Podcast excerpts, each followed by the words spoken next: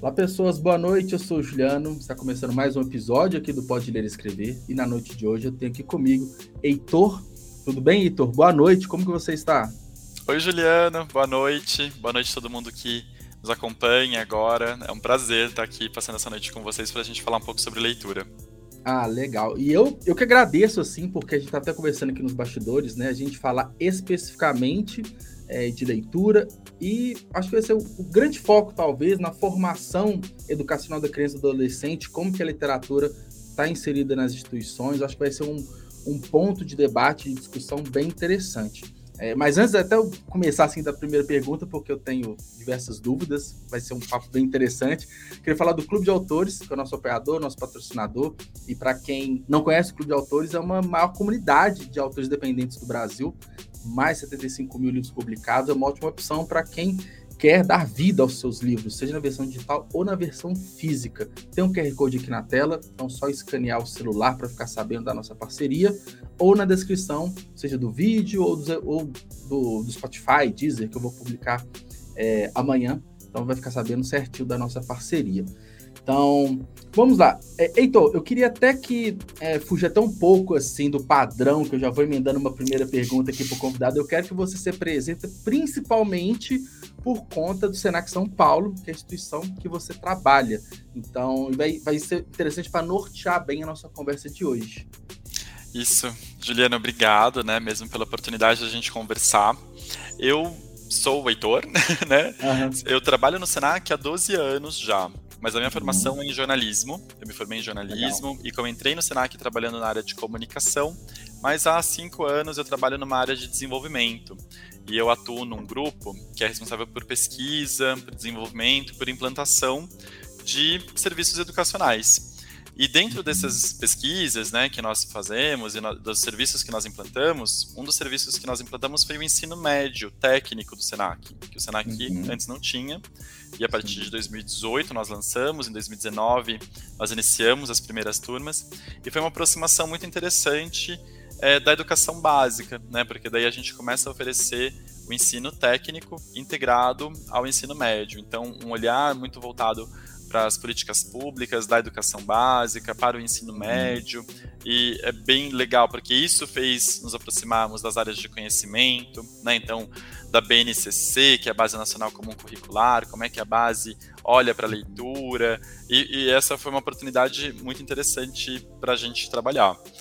Além disso, eu, né, me descrevendo também, eu sou e até sobre esse tema, né, de formação de leitores, eu sou muito privilegiado porque é, nasci numa família, cresci numa família cujos meus pais são leitores, aprendi a ler lendo Turma uhum. da Mônica, que eu acho que Sim, muitos brasileiros, né, então, muitos brasileiros passaram por essa experiência, aprendi a ler Chico uhum. Bento, lendo Chico Bento, uhum. tive a uhum. oportunidade já de falar para o Maurício de Souza que eu não falei errado, né? Não estou falando errado, que era uma crítica muito grande que faziam, né? Sim. A ele, pelo Chico Bento, pelo Cebolinha. Já tive a oportunidade de falar para ele numa Bienal, legal, numa da Bienal, legal.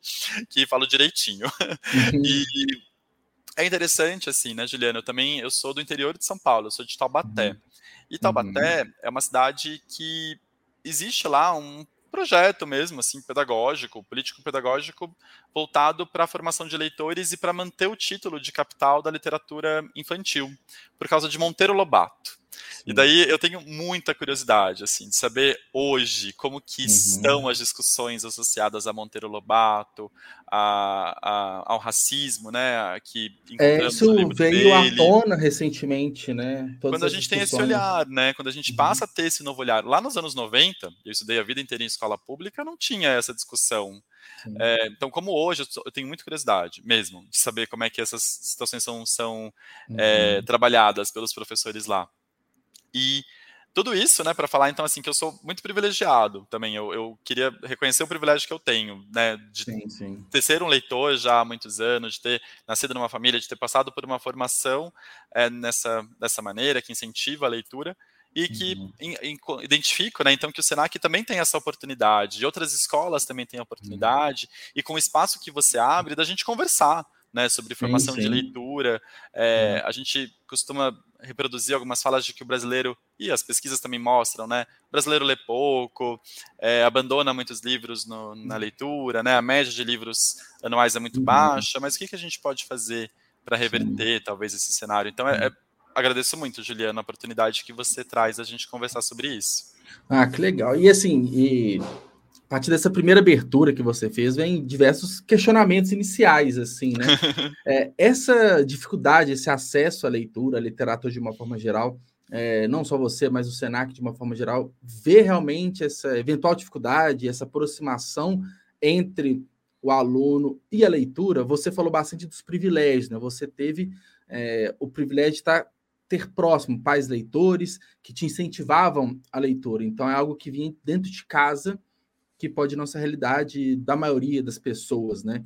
Então, Sim. como que é visto isso hoje, assim? Como que vocês enxergam isso? É, a, a gente precisa, né, daí como como sociedade brasileira, Sim. discutir, né, um pouco, um, talvez até retroceder o que, que acontece antes do ensino médio, que foi a modalidade onde o Senac começou a atuar. Sim. E a gente observa, Juliano, e a pesquisa, o retrato da leitura no Brasil, uma pesquisa super importante, né, do Instituto Pro Livro, ele traça um cenário muito uhum. rico sobre perfis de leitores, faixa etária, faz alguns recortes que são super importantes. E a última edição dessa pesquisa, ela mostra que a principal faixa, a maior faixa proporcionalmente falando de leitores no Brasil está entre 11 e 14 anos. Então, uhum. proporcionalmente, né, pré-adolescentes de 11 Sim. a 14 anos são os maiores leitores no Brasil. Quando a gente e 11 a 14 anos corresponde aí aos anos finais do ensino fundamental, né, traçando aí um paralelo com a experiência escolar, com a vivência escolar. Quando a gente vai para o ensino médio, que é a etapa seguinte da educação básica no Brasil, nós começamos a registrar a maior queda proporcional de leitores. Então, uhum. entre 15 e 17 anos já começa uma queda, uma queda muito grande, e depois é ladeira abaixo. Então, assim, o brasileiro Sim. abandona muito a leitura quando ele se torna adulto, né? uhum. né? E se a gente então enxerga isso, a gente precisa talvez reconhecer o que, que acontece lá nos anos finais do ensino fundamental, nessa uhum. transição entre ensino fundamental e ensino médio. Quando a gente vai acompanhar, então, o que está acontecendo lá, a gente vê muito forte o papel da mediação da leitura. Essa uhum. mediação, Juliana, acontece tanto dentro de casa, porque daí a gente pode falar então de famílias, né, então de pais, mães, avós, responsáveis, que apoiam então o jovem a ler, então levam uma vez por semana na banca para comprar história em quadrinho, né, uhum. levam na livraria para comprar o livro de RPG e, sim, sim. e, e vai para outros lugares, então você tem aí um incentivo da família à leitura. E na escola, isso também acontece, né, tanto no ensino fundamental, na educação infantil também, uma, algumas etapas anteriores, essa mediação mais próxima, um professor, é, e geralmente recai para a disciplina de língua portuguesa. O professor, uhum. língua portuguesa é uma, tem uma carga horária maior, né, semanal, assim, no ensino fundamental. Então, aquele professor vai ter um tempo maior de trabalho com esse jovem e vai conseguir fazer a mediação uhum. dos livros. Então, não sei vocês, assim, que nos assistem agora, você, Juliana, assim, mas a gente, talvez até na memória, a gente vai recorrer a alguns livros que a gente leu ali quando a gente Sim. tinha uns 11, 14 anos, né? Muita gente começa a ler Harry uhum. Potter.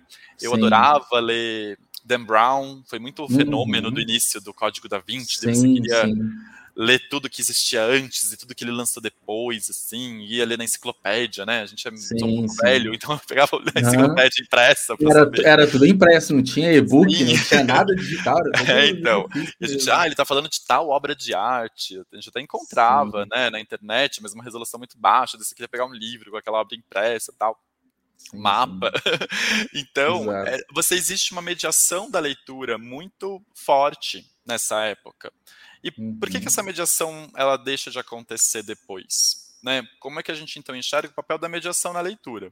Então, dentro uhum. do espaço escolar que a gente está falando, a gente tem que ter um olhar para o ensino médio. Como que acontece a mediação da leitura no ensino médio? É que é nessa virada do fundamental para o médio que tem é, essa queda, né? Sim, é, se a gente olha currículos, a gente começa a ver o professor de língua portuguesa tem uma carga horária maior no ensino fundamental e no ensino médio se dilui um pouco porque entram outras áreas do conhecimento, sim, né? Então você é, tem sim, uma mudança verdade. até do que, que você vai estudar. Você tem uma preparação que deixa os alunos muito ansiosos, mas que muitas escolas também colocam muita pressão na preparação para o vestibular. Então, talvez você só vá ler os livros que o vestibular vai cobrar e você é, deixa de ler outras coisas. Faz sentido porque há uma troca do tipo de leitura, porque eu lembro que no meu ensino fundamental eu tinha língua portuguesa, que era muito gramática e, e literatura. Então, era uma outra disciplina que Sim. era. Então, assim, é, a grosso modo, era duas vezes mais horas aula do que outra matéria. Né? Sim. Aí, quando vai para o ensino médio, tem muito mais matérias, igual você falou, e a gente passa a ler ao estudar mais conteúdos técnicos, né? E o menos tempo livre, né, para ler literatura, né, por, por entretenimento, vamos colocar por, assim. por interesse, né? E, é. e, e, essa mudança, ela é muito sentida. E a gente vê que ela tem reflexos na própria estruturação de uma sociedade eleitora no Brasil. Então, eu acho que o que nós temos que fazer é ficar muito atentos a essa transição entre o ensino fundamental e o ensino médio, e trazer a uhum. mediação da leitura muito importante para o ensino médio, mas e a gente depois que é adulto, depois de adulto, depois que a gente Sim. sai da escola, né? Eu também falo do privilégio, eu cursei jornalismo. Em jornalismo a gente lê muito. É natural, é, além né? Da, é, então, além da leitura é, técnico-científica, das teorias da comunicação, né? Eu, eu, no primeiro bimestre, o professor já entregava Chateau Rei do Brasil, né? 700 páginas para você uhum. ler Fernando Moraes, né? História do jornalismo no Brasil. Tinha exercícios, né, que eu adorava, que era você fazia a leitura de uma obra clássica da literatura e você tinha que fazer uma reportagem inspirada naquela obra, então, uhum. na faculdade eu li muito, mas depois, né, que a gente é adulto, Sim. que a gente sai da faculdade, que seguiu uma outra carreira, talvez em exatas, né, é, quando a gente está trabalhando... Hum, que não vai que ter alguém para te estimular, não vai ter ninguém para é, te entregar uma obra, te colocar, nem que seja para um exercício, para uma prova, alguma coisa, né? É, então, é, e, é você daí... por si só, né? Depois, né? e é isso, e a leitura passa a ser um espaço muito sozinho, né? Muito individual. Sim. Então eu vejo com muito assim, com muita atenção mesmo o que a gente vê a movimentação dos booktubers, né, do seu próprio trabalho, sim, Juliana, assim, como sim. divulgador de literatura, né, como influenciadores de literatura é, no YouTube, no Instagram, no TikTok, né, os booktalkers. Sim. Então, é, não deixa de ser uma mediação de leitura. Ah, então eu, eu, converso com amigos que, ah, eu estou lendo o livro do Clube de Leitura da Manuela Dávila, estou lendo o livro uhum. de, o, né, os livros do Clube de Leitura é, do Pedro Pacífico. Então, você começa a entender que a mediação também faz sentido para a gente enquanto adulto. Ou Exato participar de clubes de leitura é, de bibliotecas públicas, né? Então, além do influenciador, você vai conhecer ali outros leitores que leram o mesmo livro que você e interagir pessoalmente com uhum. eles. Então, a mediação, ela é fundamental. E para a gente no Senac, a gente uhum. entendeu então que a gente tem que ter um olhar para a mediação da leitura, da leitura, da leitura literária, né? Também Sim. no ensino médio. Uhum. Ah, interessante. Então, é, é preciso, né, que tenha também esse estímulo a partir dos professores, de repente, ou até dentro de casa, né, para a leitura, porque Sim. antes, né, igual você falou, a maior índice de leitura de 11 a 14 anos, porque a gente tem uma agora tem vários fatores aí que levam Sim. a criança, o pré-adolescente a ler mais. Aí vai tá um pouco mais adulto, tem que ter uma força a mais, tipo assim, dentro de casa, os pais, família, os professores também. Então, é, isso talvez falta e precisa mais Sim, é, se, se, a gente observar né, como um comportamento de leitura dessa faixa etária mais jovem, uhum. aí é o que a gente percebe como que pode fazer muito sentido, fazer um diferencial para uma leitura na vida adulta, uma leitura né, uhum. nas juventudes, né, durante o ensino médio. Então, acredito, Juliano, que exista sim a necessidade de uma intencionalidade. Né? Os professores uhum. têm que trabalhar com uma intenção. A equipe uhum. pedagógica daquela escola né, tem que trabalhar com a intenção de incluir a leitura e a leitura literária, a literatura, para além daquela classificação das escolas literárias, né? Assim, situar o livro dentro de uma. Ah, isso é romantismo, isso se diferencia uhum. do realismo, que é a etapa seguinte, daí aconteceu determinado movimento histórico que levou a gente para o modernismo. Né? Então, assim, não é uma linha do tempo tão uhum. objetiva assim. É, é, claro, né, e não estou nem um pouco querendo falar assim, do esforço que os uhum. professores de linguagens, né, que talvez seja um pouco diferente de quando a gente fez ensino médio, Juliano, Sim. mas hoje é um outro currículo, assim, né? Então a gente uhum. tem a uhum. base nacional e coloca ali como linguagens e suas tecnologias. Então, dentro de linguagens, o professor de língua portuguesa, o professor que vai puxar esses temas, ele tem sim é, que trazer a análise é, textual, né? Assim, do texto verbal, então colocar quais são as características dessa obra, como é que a gente classifica essa obra entre gêneros, entre movimentos literários. Uhum. Mas os uhum. outros professores das outras áreas também podem desenvolver atividades que levem a isso. Então, se a gente pega professores de ciências humanas e suas tecnologias, que podem explorar um livro para você entender qual era o contexto histórico, social, uhum. cultural, geográfico. Né? Então, a gente está lendo, é, sei lá, Pepetela, né, sobre Angola. Então, a gente está uhum. explorando um pouco mais esse contexto do colonialismo na África, do imperialismo, e você traz isso para as ciências humanas. Você pode trazer isso para as ciências da natureza. Né? Então, ler os, os cientistas como escritores. Darwin, A Origem das Espécies, ele é um grande escritor. assim, revolucionou a maneira como a gente vive, né? Então, assim, e, e se a gente lê Origem das Espécies como uma obra literária também a gente pode fazer esse esforço, né? Sim. Até matemática, você começa a trazer livros para desenvolvimento de raciocínio lógico dos alunos, né? Sim. né? Então a literatura de suspense, por exemplo, né? De encontrar evidências e você consegue colocar aquilo num, num gráfico, numa função. Uma própria então... ficção científica que tem tanto, né? Que pega diversos teorias que a gente às vezes questiona, será que isso é de verdade ou é simplesmente uma ficção, né? Sim. É, é muito e... além do livro, né? É despertar o interesse da pessoa que a partir que um livro ele pode te levar a um, a um conhecimento de uma área específica muito maior ou a partir do conhecimento da, da sala de aula você vai para um livro de ficção que pode complementar a experiência, né? Total. Então, é... Não, é total por esse caminho que você falou. Ficção científica é incrível, né? Assim, porque a gente Sim. pode trabalhar isso com os alunos e com a gente mesmo Sim. ao desenvolvimento da criatividade. É você, aquele mundo não existe. Aquele mundo existe Sim. da maneira como você construiu ele na sua cabeça. Então, Exato. os animais que ali vivem, né? quantas vezes se chove ou se faz calor, é você que está dizendo isso, é a sua é. cabeça é. que está colocando aquilo na vida dos personagens. Então, pode ser esse espaço para você criar. Nossa, mas como é que uma nave percorreria daqui até determinado planeta, né? Assim, com a gravidade, qual a velocidade que ela teria que ter, quantos anos chegaria lá? Pode ser um trabalho para você resolver dentro da, dos professores, junto com os professores, Sim. dentro de uma área do conhecimento. Então, é fundamental, assim, né? Quando a gente olha que a leitura, ela pode ser um instrumento para você abordar diferentes uhum. desenvolvimento de diferentes competências, né? Os saberes presentes no desenvolvimento daquela competência, a literatura pode ser esse recurso para você usar. E é dessa maneira que a gente entende que a literatura entra é, ela faz, ela faz sentido, né? A mediação que a gente estava falando até agora é um pouco disso. Uhum. É, ela faz sentido porque ela me ajuda a resolver problemas ela me Sim. ajuda a entender um contexto histórico-social que é um pouco diferente do que, né, então se a gente fala da falência, da Júlia Lopes de Almeida, ou Úrsula, né, da Maria Firmina dos Seis, uhum. por que, uhum. que esses livros publicados por mulheres incríveis não foram respeitados lá quando foram publicados em 1900 e pouco, 1800 e pouco, e agora eles renascem, uhum. assim, ressurgem, né? É, então são contextos históricos que são interessantes a gente problematizar.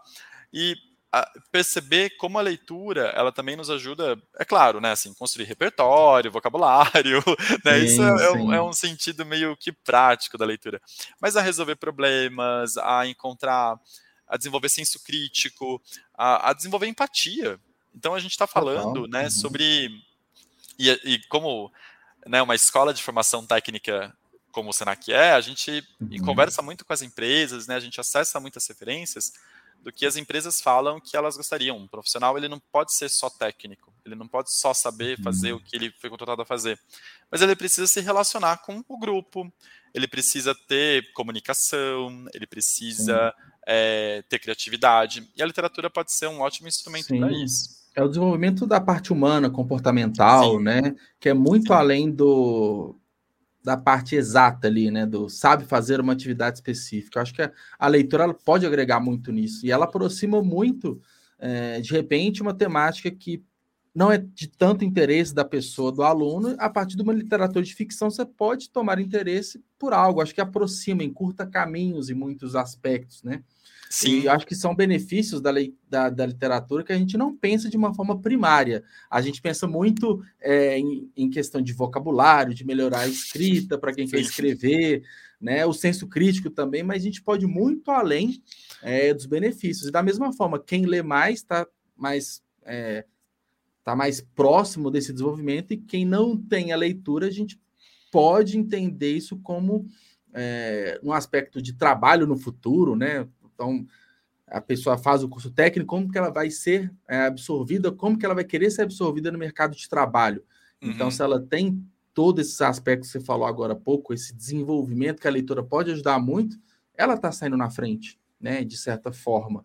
Então, Sim. acho que os ganhos é muito além das palavras, das páginas que estão ali, né? A gente consegue é. pensar em diversos outros aspectos, né? Como ganhos. E, né? Mas para isso, Juliana, ela precisa ter essa intencionalidade, né? Ah, Porque claro. senão a, a leitura um vai ser. Só... ali atrás, né? Sim, precisa ter uma equipe né, pedagógica, e daí eu falo né, não só dos professores, mas da coordenação pedagógica, Sim. da equipe da biblioteca daquela escola. Uhum.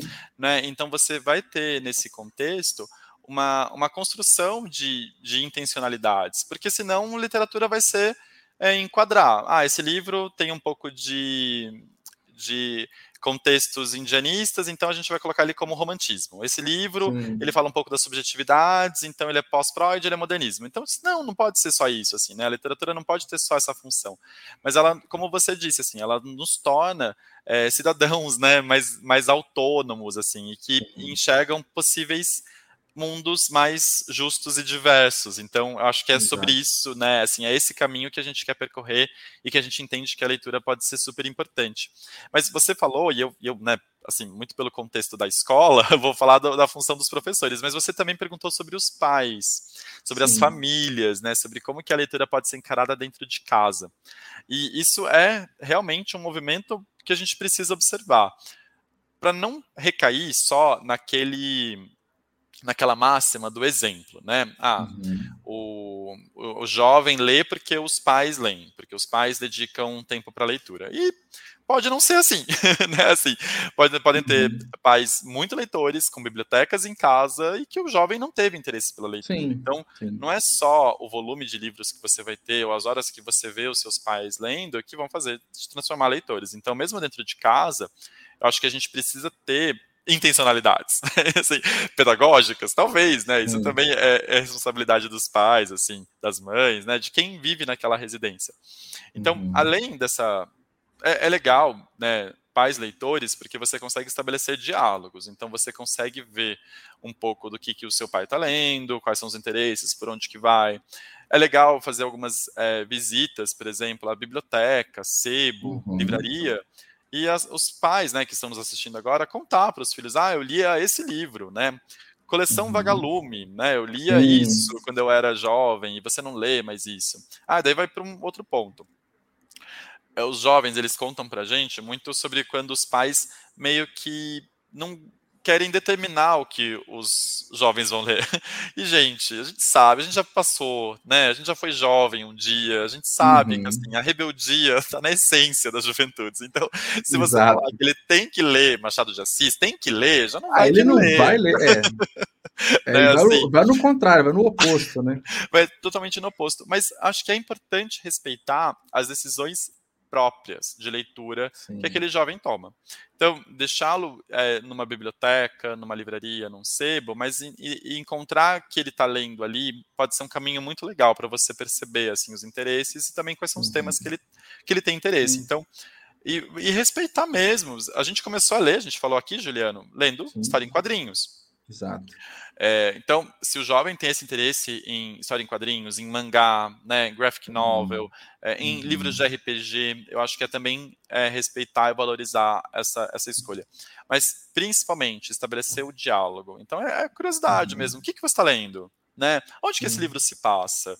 Que época que esse livro se passa? Ah, você, né, esse livro se passa na Coreia do Sul? Você pesquisou mais coisas sobre a Coreia do Sul?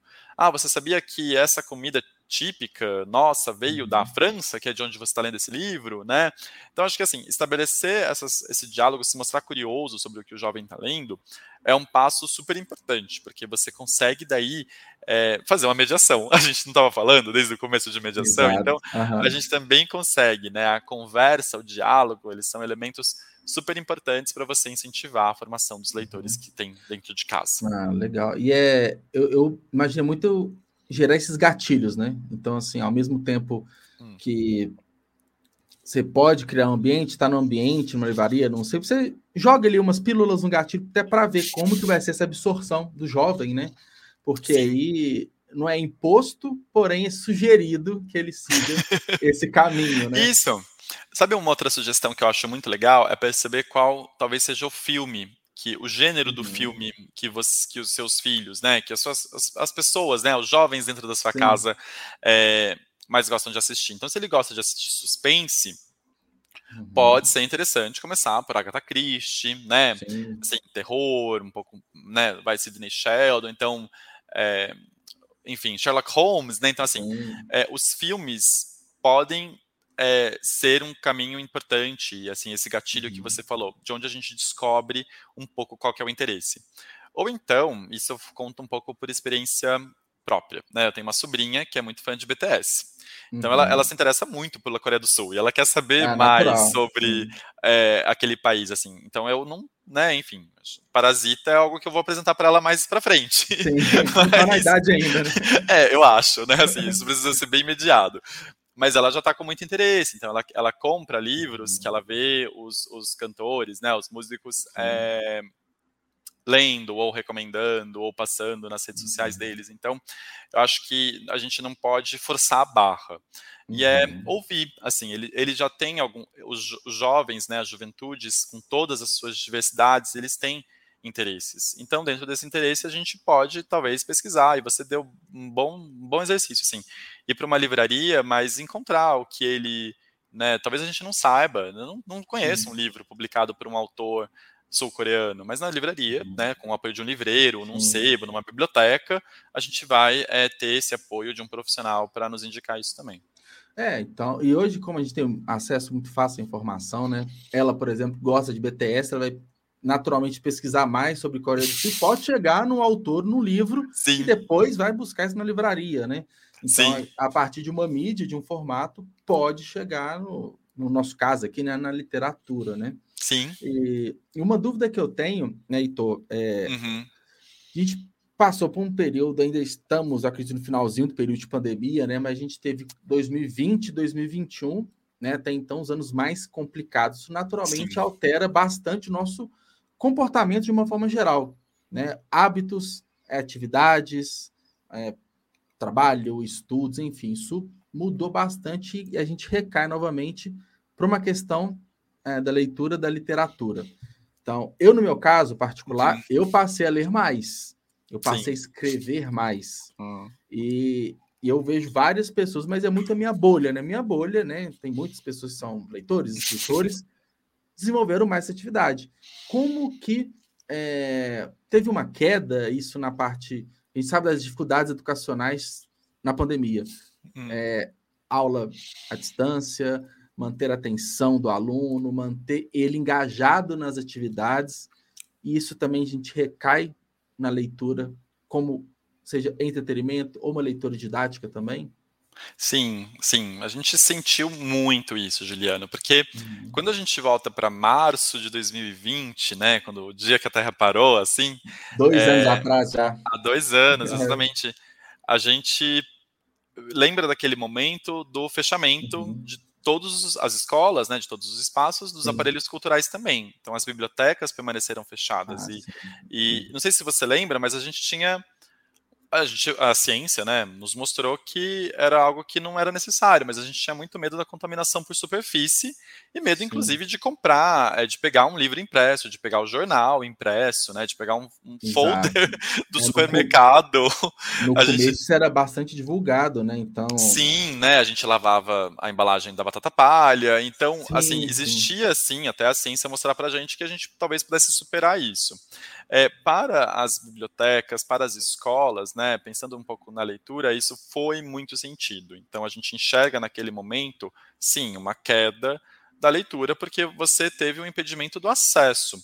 E quando a gente fala uhum. né, de um ensino médio, de uma educação básica, a gente precisa pensar também na universalidade. Todo mundo tem acesso não é, a esse livro, todo mundo vai ter acesso a esse uhum. material. Então, acho que daí já nascem alguns pontos importantes. É, no SENAC, a gente sempre traça uma pesquisa do perfil de, de como o nosso jovem lê. anualmente a gente passa essa pesquisa, porque é um diagnóstico importante para reconhecer isso. Então, a gente percebia que o jovem, é, aluno do ensino médio, ele ainda prefere ler o livro impresso, então a gente tem essa, essa máxima né, de que ah, a juventude não quer, quer o digital. É, não, eles ainda sim. preferem ler o livro impresso. né? Mas não lendo o livro impresso, ele usava o celular como principal é, equipamento para fazer a leitura. E a leitura no celular ela não é muito favorecida, né? Porque se você lê um livro é, que não está num formato né, de, de leitura é, e-reader, né? Você Sim. tem que ficar ampliando, né, com a pinça. É, não e... fica legal, né? A experiência é ruim, né? Isso, isso. Então a gente talvez tivesse que explorar outros recursos de leitura. É, então, observar também como é que as pessoas poderiam acessar os livros naquele momento. Então, foi também uma decisão nossa incentivar o acesso aos livros de domínio público. Porque daí a gente ia, então, usar livros que são, né, é, enfim, importantes para a construção de repertório. Então, a gente estava falando de José de Alencar, Machado de Assis, Mário de Andrade, então livros em domínio público, né, disponíveis no site do domínio público, Sim. ou que algumas editoras editavam. É, a editora da Câmara dos Deputados, por exemplo, faz edições muito boas dos uhum. livros de domínio público. Então, a gente enxergou esse é, incentivo à, à leitura literária dos livros mas também não desconsiderando a própria música, como também sendo uma leitura literária. Então, a gente tem aqui em São Paulo o vestibular da Unicamp, por exemplo, que tem a cobrança do Sobrevivendo no Inferno, dos Racionais do MC, Racionais do MC, né? Existe uhum. um livro impresso, editado, com notas, sim. né, ali e tudo, mas é um álbum que está disponível para quem quiser sim. ouvir. Então, assim, você também conseguia acessar a leitura de outra maneira. Mas a gente sentiu muito, sim, Juliana. Assim, a uhum. leitura ela também foi prejudicada. E depois, uhum. assim, quando talvez a gente já tivesse mais acesso aos livros impressos, o que a gente sentiu conversando também com as equipes foi muito a questão de que nem todo tema era legal de ser trabalhado. Então, um uhum. livro que fala de fome, de guerra, de questões de saúde mental é uma temática que era um pouco mais difícil de você trabalhar numa aula, numa situação de aprendizagem remota, porque o acolhimento também é algo importante. Então, se algo... você não tem esse acolhimento à distância, né? No... Falta, Nossa, né? é muito difícil, porque você, se o aluno nem abriu a câmera, você não sabe qual que é o contexto que ele está vivendo. Então, assim, a gente. É, isso diz algo, né? Diz. então, assim, é, isso é um indicador. É, é, e, e, se a gente observa é, essa, esse cuidado que a gente também teve, então é claro que a gente não pode pintar um mundo de arco-íris, né? A gente precisa passar por esses temas, a gente precisa Sim. passar por essas abordagens. Só que daí com situações que talvez fossem um pouco diferentes da mediação. Daí uhum. teve um, um, caso, por exemplo, é, numa situação de, de pobreza, fome que a gente está vivendo hoje, né? Uhum. É muito uhum. importante ler Carolina Maria de Jesus. A gente não ia deixar de passar pelo quarto de despejo, uhum. né? Mas é um livro muito duro, né? Quando ela faz a sopa de pedra, né? Ali é, uma, é, é uhum. algo muito difícil da gente lidar. E como que a gente sabe qual que está sendo o contexto dos nossos alunos, né? Dentro da, da, da, pandemia, dentro de famílias que talvez estivessem é, sofreram perdas por conta de Covid, perdas econômicas. Então, como que a gente uhum. vai trabalhar esses temas? Então, daí entra muito a mediação. Como é que os professores conseguem trabalhar um livro? E a, os professores, isso é um, uma ação inclusive reconhecida. Nossos professores em Ribeirão Preto, eles criaram um jogo baseado em quarto de despejo. Era um escape game. Então, você tinha o uhum. Google Maps como ferramenta para fazer, inclusive não podia ter a visita pedagógica, né? Os alunos não podiam vir de Ribeirão Preto aqui para São Paulo Sim. conhecer os percursos de Carolina aqui, né? Então, na Zona Norte, Canindé, na Avenida Tiradentes, Faria Lima isso não era possível. Mas os professores criaram um, um, escape game, onde você tinha as pistas dentro do Google Maps e você precisava recorrer ao livro para saber qual era o próximo local onde você ia encontrar a Carolina. Sim. Então, a abordagem política e super importante que ela fala sobre a fome, sobre a pobreza, Sim. estava presente, mas dentro de uma situação que foi desenhada dessa maneira. Uhum.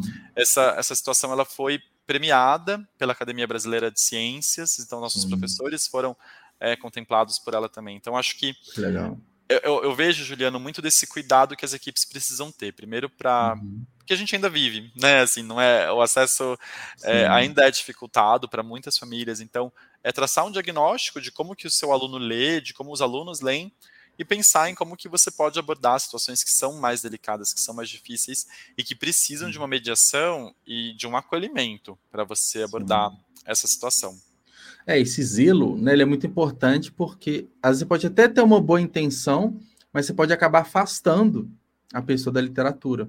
Então, se entrega Sim. o livro de uma forma é, dura, de uma forma é, rígida demais, talvez, você vai mais afastar. Agora, igual você falou esse exemplo, trabalhar de uma forma lúdica, de uma forma é, empática, você naturalmente você vai.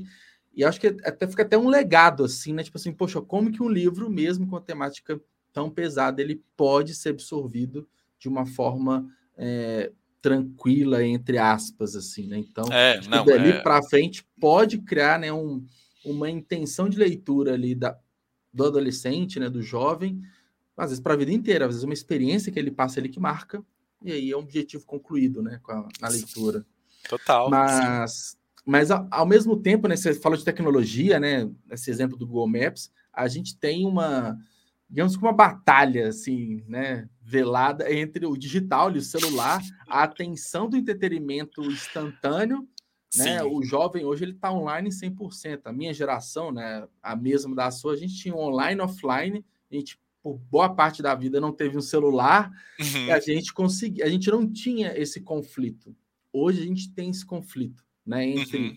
é, a atenção de, você vê YouTube, Twitch, Netflix, Spotify, várias outras mídias com o livro, né? Uhum. Como que é, é, um desafio relativamente novo. Como que isso é trabalhado assim? Como que esse consumo até de jogos online também? Como que é, como que cenário pode fazer a leitura? Olha, ler também pode ser tão prazeroso quanto jogar.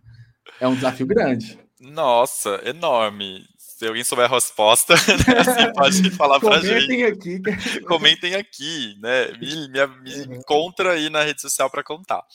Mas, Juliana, eu acho que sim, faz sentido quando a gente uhum. olha, né, o quanto a tecnologia mudou o comportamento de todo mundo. Então, hoje a gente está mais imediatista, né? E não falo só das juventudes, a gente que viveu esse, esse, né? A gente viveu uma experiência offline para depois viver online, mas hoje todo mundo, assim, que convive com tecnologia, tá mais imediatista, quer saber o que está acontecendo Sim. rápido. Ah, não tenho tempo para ficar perdendo. Onde que eu, né, nesse vídeo aqui, onde que a pessoa fala exatamente o assunto que eu quero falar? Sim. Vou avançar até lá, assim, tem a transcrição, né? É, lê muitas, muito fragmento, né? Não acesso uhum. mais a situação completa, eu quero só aquele fragmento só que me ajuda manchete, naquele né? momento. Assim, é, só, a é, manchete. só a manchete. Exatamente. Então, uhum. é, é muito desafiador a gente ver é, como que nós estamos dessa maneira mais é, orientados para uma leitura mais superficial. Então, é uhum. é trabalho é, de todo mundo, de toda a sociedade, numa escola, de toda a equipe pedagógica, então aí, né, o professor, é, os coordenadores, a equipe das bibliotecas, ter uma atenção para a leitura profunda. Então, como é que você consegue chegar né, numa leitura que vá além da superficialidade. Então é talvez criando alguns interesses do jovem naquele, naquela obra, naquele livro. Então, uhum. ao invés de pedir, por exemplo, uma, um resumo do livro, né, resuma é, Helena, por exemplo, né? Não, assim, uhum. você pode pedir outros projetos que o aluno desenvolva a partir daquilo que ele está lendo. Então, pode ser uma, uma oficina criativa, cada um apresenta uhum. o que uhum. criou. Então, você leu esse livro e pode te apresentar uma música, um poema uhum. inspirado, uma peça de roupa, se você quiser costurar, e se essa for a sua expressão artística, um cartaz, uma peça de teatro. Uhum. Então, eu acho que daí vem um pouco de, de querer explorar o, o resultado. E aqui a gente teve um, um, projeto muito bacana. Como a gente já falou um pouco dos booktubers, book, booksters, né? É, não, uhum. é booktalkers, né? Os influenciadores exato. do livro. Uhum. Geralmente a gente passa por esse trabalho com os alunos também. A gente pede para eles gravarem um vídeo como se eles fossem publicar aquele vídeo nas redes sociais deles, e os que querem uhum. publicam, de fato, é, uhum. aquele vídeo na própria rede social falando do livro. Então, é, é uma tradução, né, aí entre algumas aspas que a gente coloca, de que você pode explorar é, essa obra além do resumo, além do fichamento, né? Então Sim. você constrói outros é, recursos para o jovem criar. E eu falei das equipes das bibliotecas, porque é muito legal quando a gente vê aqui no Senac, isso também acontece, as equipes estimulando outras é, habilidades criativas. Então você vê é, que você pode trabalhar com música, você pode uhum. trabalhar. Então a gente pode fazer um slam, a gente pode fazer uma batalha de rimas, de repente, uhum. né?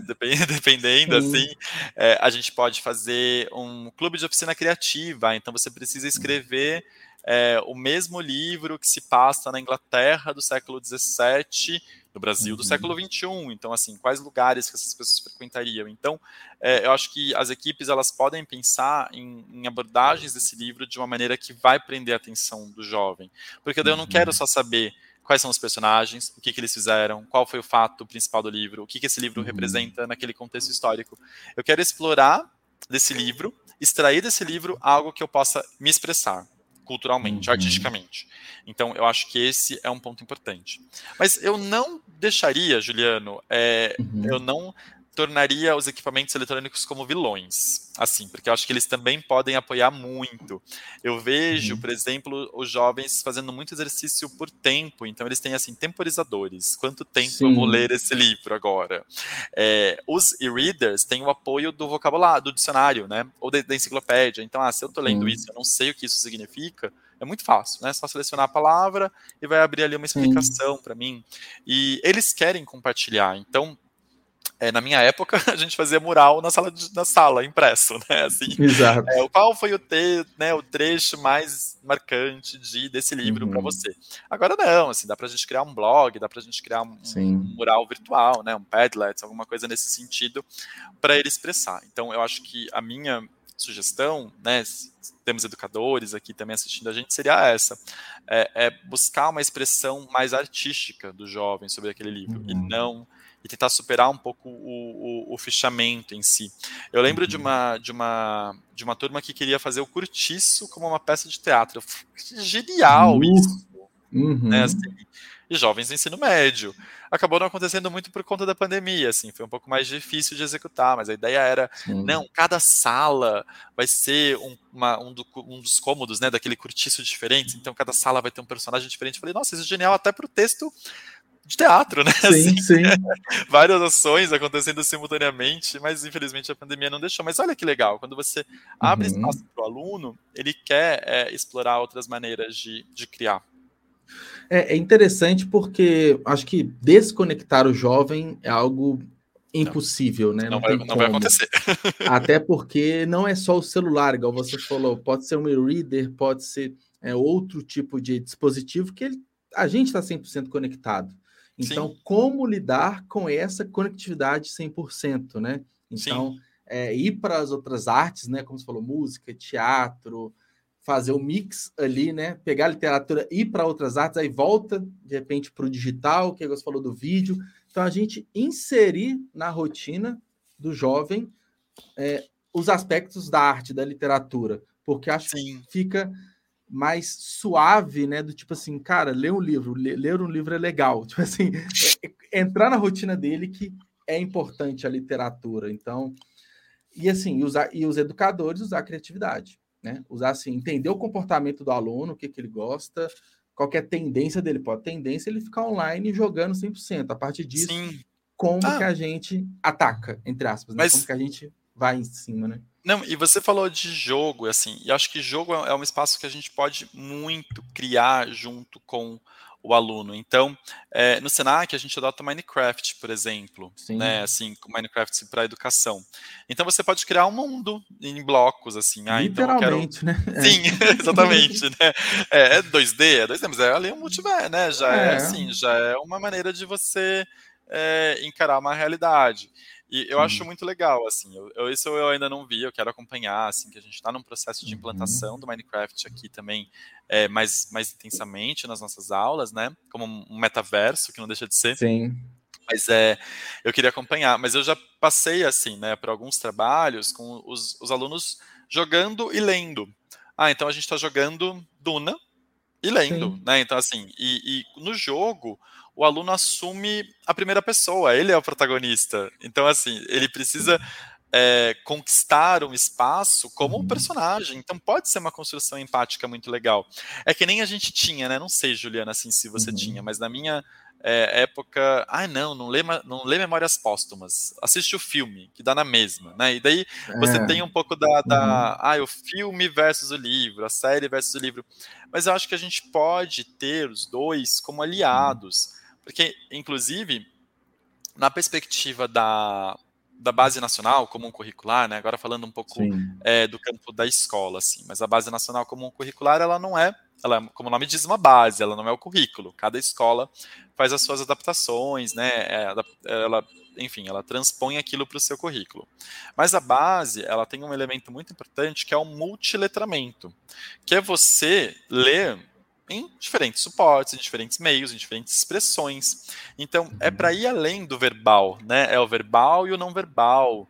É a música, é ler o meme, é ler uhum. a, o, o, filme, a linguagem audiovisual, é ler a expressão corporal, a dança, né? É ler o esporte. Então, assim, como é que a gente uhum. consegue é, estimular esse multiletramento? É criando as conexões, assim, é, é percebendo que ah, quando esse livro ele é um livro, ele tem determinados recursos. Quando ele vira um filme, ele é outros recursos. Se é um álbum uhum. que é né, que tem algumas músicas é, que a gente consegue talvez ler como um poema, assim, de alguma uhum. maneira, ele tem uma maneira de ser cantado e a Maria Bethânia tem uma maneira de declamar. Então, assim, você Sim. enxerga as diferenças né, é, nessas possibilidades. Então, eu acho que é um exercício muito legal, de verdade, fazer a comparação. Então, não acho que é um contra o outro, mas é entende quais são os uhum. recursos e elementos que tem num filme, quais são os recursos e elementos Sim. que tem num livro. Eu, eu, eu, uhum. assisti recentemente o filme do Eduardo de Mônica, e eu achei muito uhum. interessante, assim, como exercício, pensar o que a música tem três minutos, o filme tem uma hora e quarenta, por aí. É. Então, assim, muitos elementos precisaram ser colocados, né, para você é, uhum. entender. Então, a música não fala do pai da Mônica, mas o, a, o filme coloca isso, né? É, a música fala de uma maneira muito mais intensiva, alguns elementos que o filme deixou de ter. Então, é um exercício muito, acho que é muito rico a gente trabalhar Sim. com a ideia do multiletramento, explorando a literatura, né, muito nesse sentido, mas também como que ela se traduz num jogo, como que ela vira uma, a gente tem, enfim, uhum. vou falando, tá bom, Juliana, você que me conta, mas a gente Vai, tem uma uma ex-aluna, uma egressa de pós-graduação do Senac, a Tainá, eu sou muito fã dela, e a pós-graduação dela é em games. E ela desenvolveu uhum. um jogo inspirado na Nova Califórnia, que é um conto do Lima Barreto. Então, uhum. o, esse conto se passa num cemitério, né? Porque era. Enfim, não quero dar spoiler, mas elas, eu vou falar só isso. Eles passam no uhum. cemitério e, e numa cidade ali que tem um cemitério. E, e você tem, então, aí uma ação do jogador. Então, eu, além do leitor, eu me torno jogador né? É, eu me torno, eu assumo a ação. Eu preciso saber, talvez, usar o livro. E a Tainá me contou assim: é, ela fez uma experiência com alunos que só leram e com alunos que só jogaram. Os alunos que leram acharam o livro um pouco meio taciturno, né? Um cenário né, o cemitério, a cidade. E os alunos que jogaram não viram, não tiveram essa impressão. Então, olha como que pode ser diferente. Muda a percepção, gente... de acordo com o tipo de interação que você tem. Que com... você tem. Pode ser uma interação uhum. passiva, né, como leitor, ou uma interação Sim. ativa, aí, que eu assumia o protagonismo, assumia a primeira pessoa.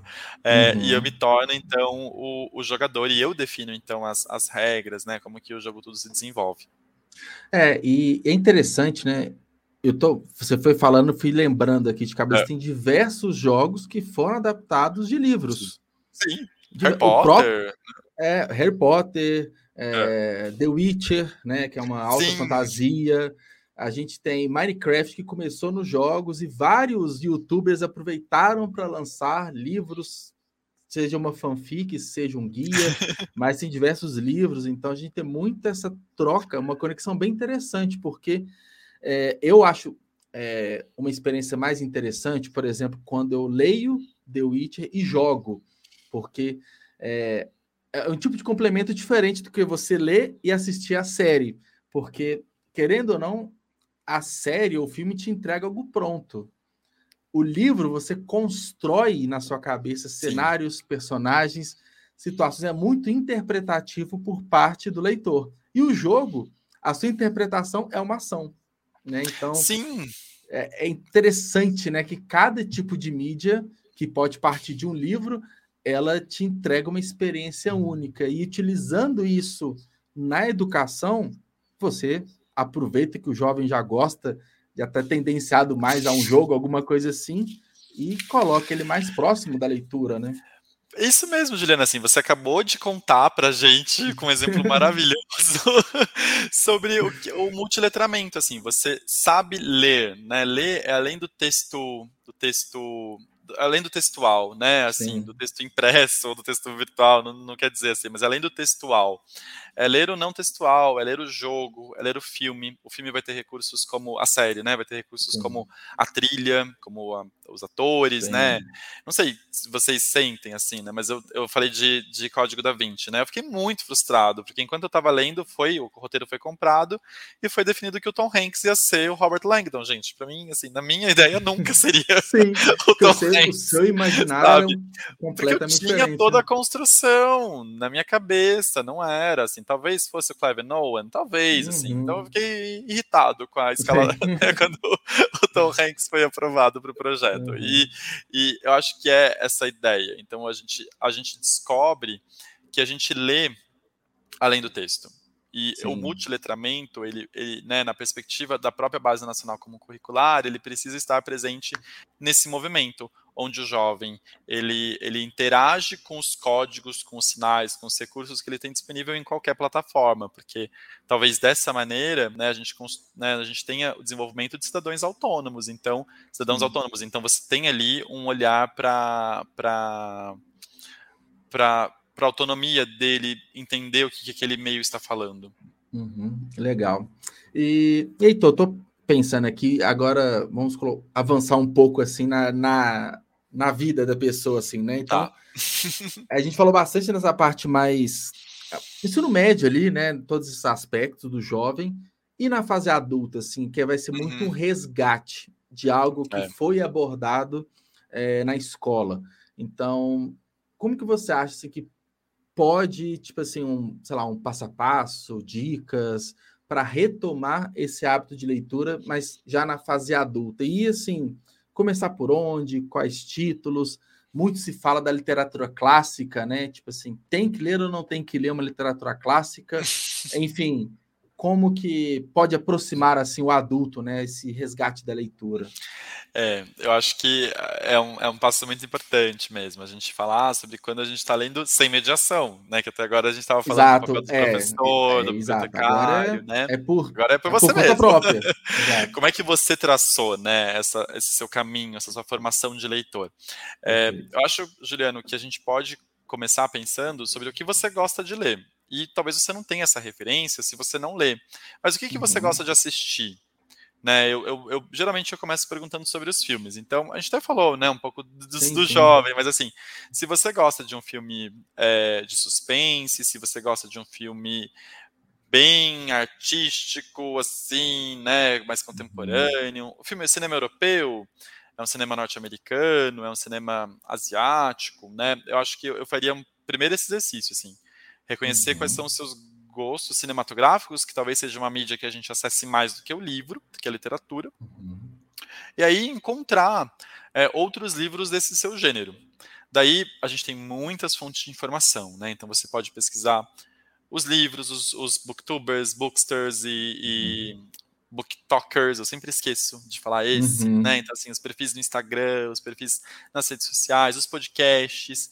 Então, encontrar esse gênero pode ser muito legal. E se você já tem, né? Uhum. Daí mora numa cidade, é, com uma biblioteca legal, Sim. que não é a realidade do Brasil, ou com livrarias, né? Assim, nem sempre os algoritmos dos, das lojas virtuais são tão bons quanto bons livreiros que leem Sim. e sabem indicar para você, né? Mas eu, eu recomendaria você começar pelo seu exercício de, de encontrar um gênero favorito. Uhum. É, eu acho também que a gente precisa, talvez, falar um pouco sobre compromissos com a leitura. Então, assim, se você não está gostando, abandona. Minha dica é essa. Assim, não sabe? insista, né? Porque você pode é, até afastar mais ainda, né? Exatamente, assim, tipo, eu, eu diria para abandonar. Mas se você está dentro de um exercício de leitura, eu acho que é, é, legal encontrar uma rotina mesmo. Então, escolher talvez uma hora que você perceba que você leia mais. Então, é, é no deslocamento, uhum. no transporte público, indo para o trabalho, para a escola, para a faculdade, é, é, na hora do almoço, porque você não tem companheiros e você vai daí ler no, no, né, na sua casa, no seu home office ou no seu escritório. Uhum. e, e de uma maneira mais livre, assim, lendo no seu tempo. Mas tem outros exercícios que eu acho que podem estimular a ler mais rápido, que é, por uhum. exemplo, participar de um clube de leitura. Porque no Sim. clube de leitura você tem ali uma, um compromisso com a leitura. Porque se é uma você... meta, né? Você tem que estar é... junto na mesma, quase que literalmente na mesma página que Sim. todo mundo ali, né? Então tem clubes de leitura virtuais que traçam metas de leitura, como você acabou de falar. Assim, então a gente vai conversar no próximo encontro até a página 213. Então, se você não chegou na página 213, você vai tomar spoiler. Tipo, Sim. saiba disso. Então, é, é, é, legal você ter esse acompanhamento. Ou se são clubes que fazem encontros mensais, né? Então você tem ali uma, um compromisso de todo mundo ler o mesmo livro para conversar sobre esse livro. Também tem spoiler. Então, eu acho que o clube de leitura pode ser esse, esse recurso para criar um compromisso com a leitura. E, e também é, explorar muito as bibliotecas. Né? Se você mora numa cidade com bibliotecas públicas, assim, explore muito uhum. esse espaço, porque as equipes de bibliotecas, elas também são equipes muito é, voltadas, né? Pra, reconhecem ali qual que é o acervo e sabem talvez uhum. indicar para você algum livro que você tenha é, interesse na leitura. E explorar, talvez também seja interessante explorar mais é, aquilo que você está lendo. Então, se você fica com vontade, já eu quero. Nossa, esse livro está falando tanto desse cantor, eu nunca ouvi essa música. Né? Eu estou falando desse, desse, desse prato, eu vou pesquisar como é que faz essa receita. É, é, trazer isso mais para o seu cotidiano e acho que pode ser bem legal. Acabou de ter uma ideia, né? Vamos uhum. fazer um uhum. encontro do, da receita que tem no livro X, assim. Então, pode ser uma maneira bacana de você estimular a, a, a leitura, sendo um pouco mais adulto também. Uhum. Legal. E, e assim, também a gente falou bastante tecnologia, a gente tem os, os e-readers, né, os próprios para leitura. Sim. Então, é, falando de fazer adulta, que a gente às vezes está muito corrido no dia a dia, às vezes não tem nem como carregar dois, três livros na mão ali para ir trocando. Então, assim, eu, eu falo muito por mim que desde o meu primeiro Kindle que eu comprei, eu comprei muito no intuito, tipo assim, Deixa eu ver se agora eu leio mais, sabe? É. Porque eu sempre gostei muito de tecnologia. Falei assim, será que vai ser um incentivo a mais? E foi. Então, né, claro que a gente tem que sempre considerar que é, é um custo, né? Ele não é acessível para a maioria das pessoas, mas pode, para quem tem é, esse acesso, pode ser também um gatilho a mais, até porque a leitura do celular não é tão legal. Então, a gente ter esses estímulos físicos assim também pode Sim. ser interessante, né? É, Juliano, ele me ajudou muito, porque lembra, lá no começo da pandemia, como a gente falou, eu fiquei desesperado. Eu não, eu não, eu uso muito as bibliotecas públicas. Eu falei, como é que eu vou ler agora? né? assim, eu não vou, vou abrir um livro e vou pegar Covid. Tipo assim, a gente tinha Sim, muito dessa impressão. Medo, né? e, e, foi naquele momento que eu conversando com alguns amigos, eu, eu comprei o meu e-reader. Uhum. Eu comecei a ler muito mais, de fato assim, né? Sim. né? Porque daí é muito mais fácil também, é fácil, né? O marketing, seu cartão de crédito uhum. já tá lá no site, então é só, é, só apertar um botão já. Né? Isso, daí já tá aqui magicamente. Mas eu, eu comecei a ler muito mais, mas eu ainda sinto falta, assim, alguns livros eu gosto de ler eles impressos, livros maiores, né? Porque daí você Sim. vai ficar um tempo com aquele livro e, e você vai fazer talvez algumas marcações, né, é, uhum. é, algumas anotações, e o Kindle né, os e-readers de maneira geral não, não são é, A experiência do toque, né, você não tem no, no é. e-reader. De repente é uma diagramação, um acabamento diferente, que até é, é, um livro bonito que te estimula a ler ele naquela versão sim, também, né? Sim, sim, porque tem uma edição talvez com ilustrações, né? Ou que. É, então acho que vai muito da experiência, mas de fato é, e agora que a gente voltou né, a ter uma certa mobilidade, tem sido um grande apoio, assim, porque o que o livro, o livro ocupa muito espaço, né, gente? A gente, a gente que gosta de livro, a gente precisa falar disso, assim, mas ocupa muito espaço em casa, ocupa muito espaço na uhum. mala, então é só Sim. colocar ali na, no bolso da. É, ele é um pouco maior que o celular, né? Um pouco, mais, um pouco mais largo assim que o celular. Eu utilizo muito assim, né? Como eu também converso aqui com muito autor independente, muito autor Sim. nacional a biblioteca da Amazon, é, da Google também, de outras plataformas, elas são muito boas porque Sim. a publicação independente está ali. Sim. Então, é muito prático nesse ponto. Inclusive, a gente vê muitos contos publicados, que são 10 páginas, 20, 30 uhum. páginas, que eu acho que pode até ser um fator também. Pô, vou começar a ler um livro curtinho, porque a sensação de é. término, de finalizar, é satisfatória, né? Tipo, terminei um livro. Não importa mas você terminou e vai para um próximo. Porque você pega, ah, vou voltar a ler hoje. Aí você vai ler, sei lá, Guerra dos Tronos, que cada volume tem 800 páginas. Não é estimulante no é, tipo de conclusão não. de próximo passo, né? É, e então... nem no, no e-reader vai ser estimulante porque você vai, vai ficar um tempo e não vai mudar a porcentagem, né, de é, leitura. Sai assim, para 2%. 1%, nossa, ainda é 1%. Sim, é, exatamente. Exato. Eu tô lendo 2666, né, e, uhum. e, pela primeira vez, assim, também é um livro que, olha, demora para andar. É. Mas esse eu tô lendo no, no Kindle, é. assim assim. Esse tem sido uma experiência no Kindle também. É, eu leio praticamente no Kindle. E quando tem um livro que eu gosto bastante, eu compro a versão física uhum. para colocar na estante, para eu folhear ah, e tudo. Tá. E aí, se tá um preço bom no Kindle, eu também compro no Kindle para eu ler ele digital. Não faço direto, Sim. assim, faço direto. Sim. A gente falou mesmo de The Witcher, né? Eu tenho o box completo, né? Com uhum. todos os livros, e o bom é que ele tá no Unlimited, né? Então eu consigo ah. baixar gratuitamente, entre aspas. Então, tem essa vantagem, né? E hoje, Sim. até por tecnologia, tem vários aplicativos, até o próprio Clube de Autores, a gente falou aqui, tem diversos livros lá próprios publicados e tudo mais. Então, tem, tem de ferramenta, de lojas, de marketplaces. Então, assim, é, pesquisar um pouquinho, né, vai encontrar opções. É, e, e isso mesmo. E é, isso que você falou, assim, é muito você criar a sua própria trilha de leitor, né? Como eu é sou isso. leitor, assim. O que a gente estava uhum. falando antes é como a escola pode contribuir com essa construção. Então, os professores uhum. podem ser esse apoio para o sim, sujeito, sim. né, para aluno, para aluna encontrar com autonomia a sua, é, a sua, sua, trilha de leitor. A gente que é uhum. adulto, a gente vai ter que ser por nós mesmos, assim, com as nossas pernas. Então, é, é, porque você escola, vai encontrando... o professor ele, vai, ele tem que dar esses primeiros estímulos, né? É, mas a gente vai encontrar, assim, acho que você também deu ótimas dicas aqui, é, a leitura do livro, do livro curto, ler contos, ler autores que você conhece, né, que você tem a oportunidade de conhecer e interagir, é muito legal, uhum. porque, nossa, eu terminei de ler o conto do Juliano, eu vou falar com ele no Twitter, eu consigo é, interagir. É legal. Então, essa o autor interação... independente tem isso, né, o nacional é Sim. é muito próximo a conexão, né? Sim, leitor. vai ser mais fácil de falar com um autor, né, é, Uhum. Seja brasileiro mesmo, assim, mas que não, né, não interage muito com os fãs. E, então você tem essa possibilidade de interação também que eu acho bem rica. Uhum. Interessante. Aí, um ponto que eu tenho dúvida, assim, você até voltou à questão do ensino médio, né? O Senac São Paulo já aplica o novo modelo do, já. do ensino médio.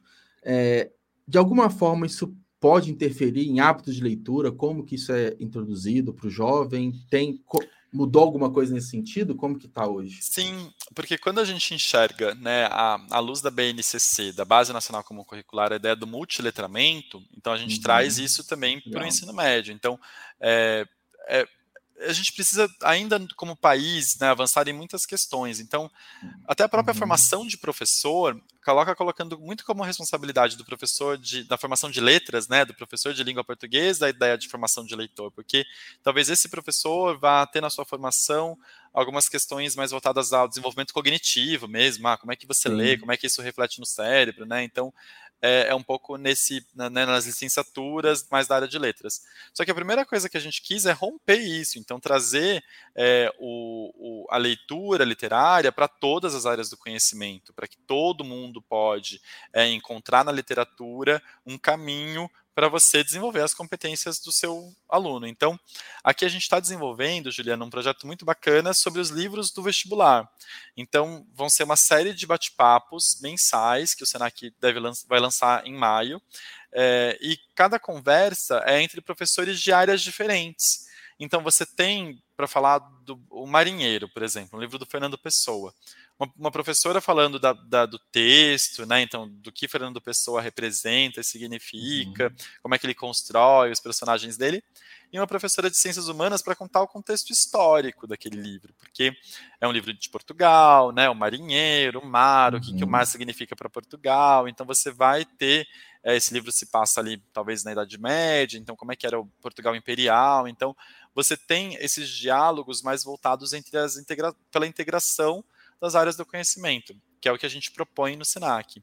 E no SENAC, uhum. apropriado também a integração é, com a formação técnica e profissional. Né? Então você ah, tem ah, esse itinerário aqui dentro do SENAC. E a gente já vê, assim, então os alunos têm projetos voltados à, à literatura. Como a gente uhum. trabalha por projetos, então tem alunos que querem trabalhar com contação de histórias, com mediação, né, é, em determinados locais da cidade. Então, isso é uma, é uma experiência bem bacana que a gente proporciona e que o novo ensino médio também pode proporcionar é, em outras escolas. Mas eu acho que, então, né, quando as famílias. É, esse momento é, é, muito difícil, né? Assim, onde que meu filho, minha filha vai estudar, vai cursar o ensino médio? Então, uhum. acho que é sim também um momento da, das famílias fazerem essas perguntas para as equipes é, pedagógicas. Ah, Tirar essas dúvidas, é, né? Porque é novidade, é, são mudanças, né? Sim. E, e, entender como é que a literatura entra é, dentro da leitura, entra dentro da, do curso, conhecer uhum. a biblioteca dessa escola, sim, né, sim. e acessar a biblioteca, ver como é que é esse espaço, que serviços que a biblioteca oferece. Então, acho que tudo isso são caminhos bem, bem legais para a gente é, ter uma reflexão sobre a escola sim. onde o jovem vai cursar o ensino médio. Ah, legal, bem, bem interessante.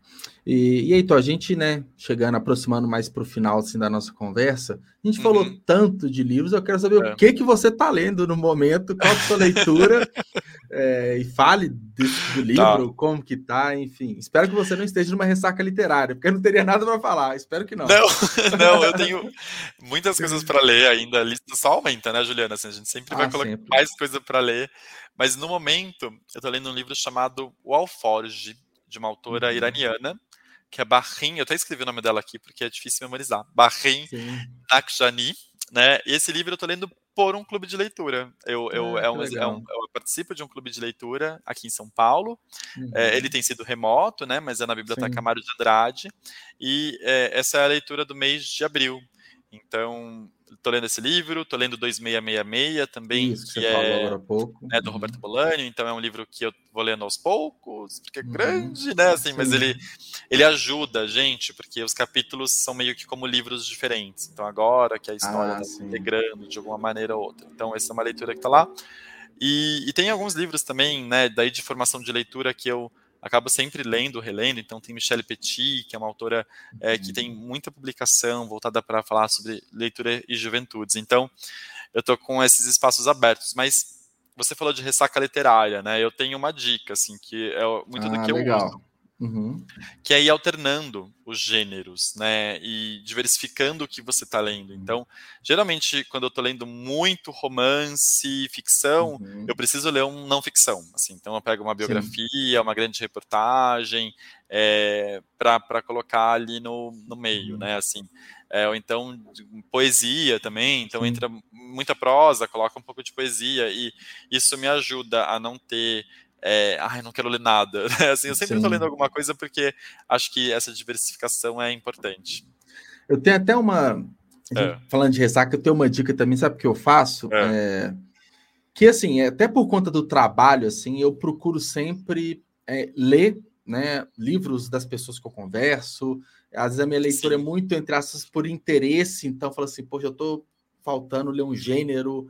Acaba que, cara, não tem como, né? Trabalhando com isso, a gente lê meio que por trabalho, né? Sim. Mas quando eu tô, às vezes, um pouco saturado, eu tô numa sequência de leitura que me cansa, eu, eu tenho sempre uma leitura mais segura. Por exemplo, é, eu tô relendo Harry Potter a Câmara Secreta agora, porque eu tava nesse momento. Então, é uma leitura super simples, super pré-adolescente ali, que é, uma, que é um refúgio. Então, assim, eu ano passado eu li o primeiro, A Pedra Sim. Filosofal, e quando eu entrar numa outra ressaca, eu vou ler o próximo livro. Eu utilizo muito os livros do Alan Coben também, que é suspense policial. Tem lá uns 40 livros publicados e todos seguem muito mesma linha, assim. Então não tem que ficar pensando muito, quebrar cabeça. Eu sei que eu já sei que eu vou encontrar uma leitura leve. Então, se eu Sim. vejo que eu estou entrando numa dificuldade de engrenar algum livro, eu paro e vou ler esses que já são seguros para mim, que eu sei que eu vou desenvolver rápido. Então, Perfeito, adorei a sempre... dica, sim. Muito legal mesmo. Sempre vai ter um autor preferido, que a gente vai querer ler todos né? os livros, que a gente sim. lê o livro mais vezes também, às vezes lê sim. duas, três vezes. Então a gente retomando para um ambiente seguro, ambiente, uhum. ambiente, sei lá, mental controlado, a gente consegue reengrenar, vamos colocar assim, a leitura.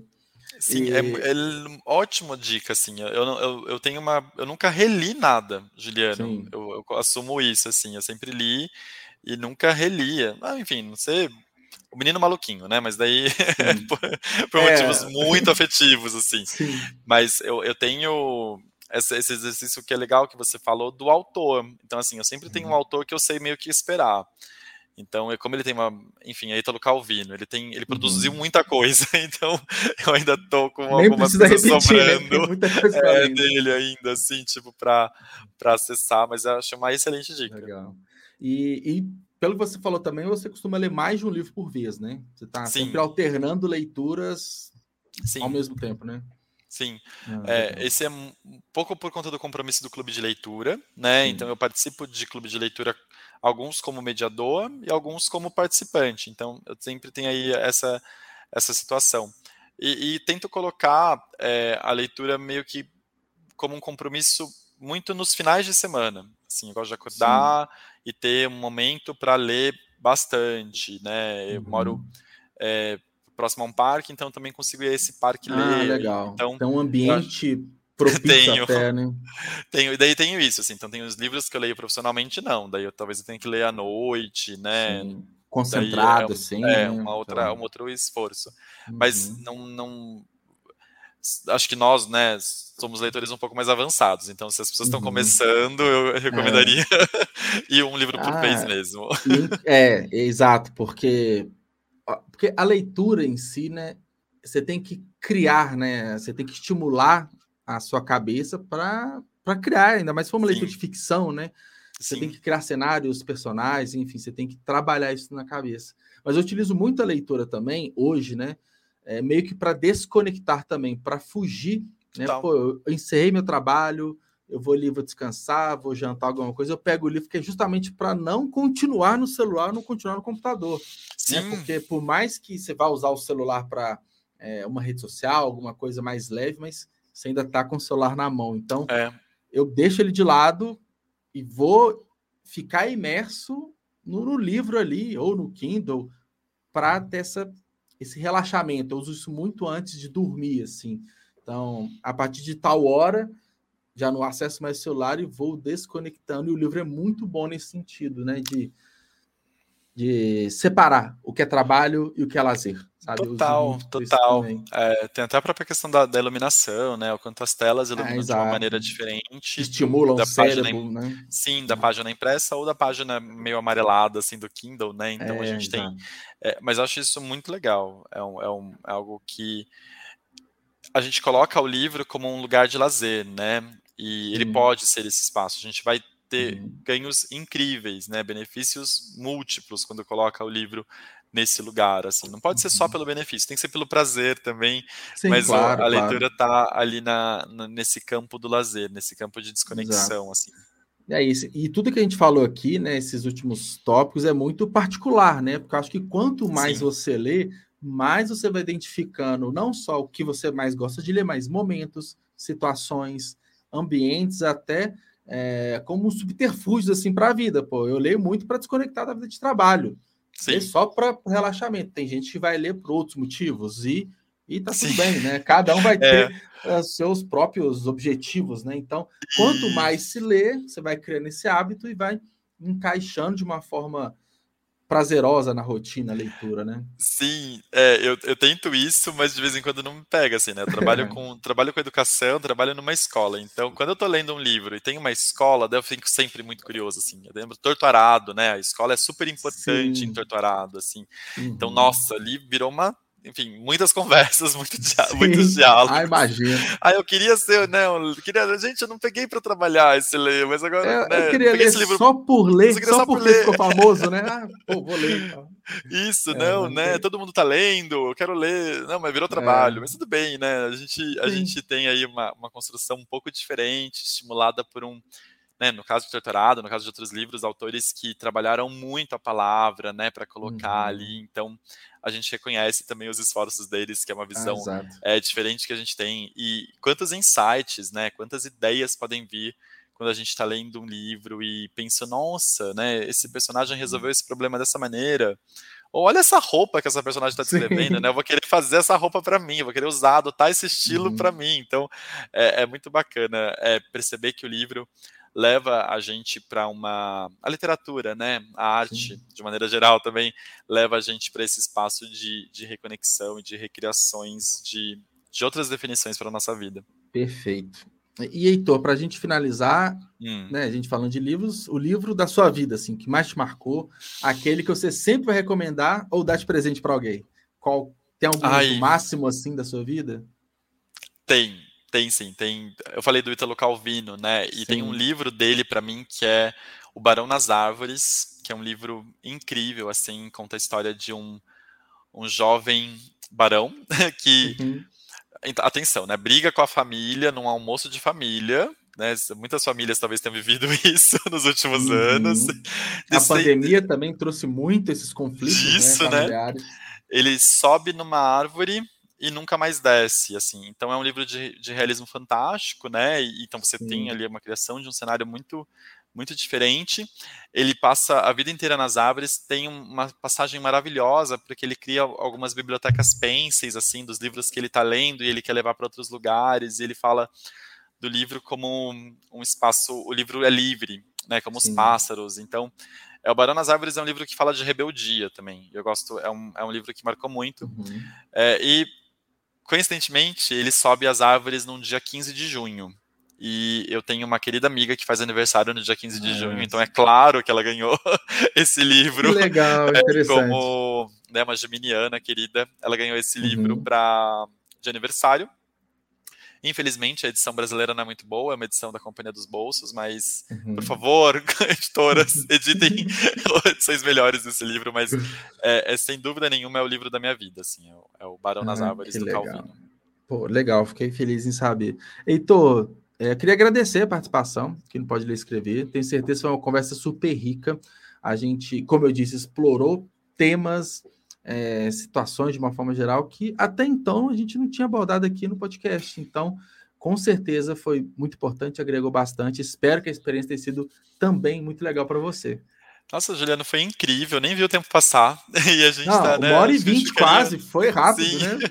e a gente ficaria horas aqui falando, né? Porque Com acho certeza. que a gente encontra, né, nós e, e, quem está nos assistindo, a audiência, uhum. quem está nos ouvindo, é, reconhece também a importância da literatura na sua vida e que talvez Sim. outras pessoas tocadas né, pela, literatura, pela literatura, pela leitura, também poderiam é, ter, né? Assim, então a gente quer que mais uhum. pessoas leiam, nós queremos que Sim. mais pessoas acessem os livros, os espaços públicos de leitura, e, e, dessa maneira eu acho que a gente compartilha uma visão de mundo, é, de um mundo mais justo, igualitário e diverso. Então, assim, eu acho que é muito bom encontrar esse espaço, então agradeço também você pela oportunidade da gente poder conversar essa noite, que foi muito boa.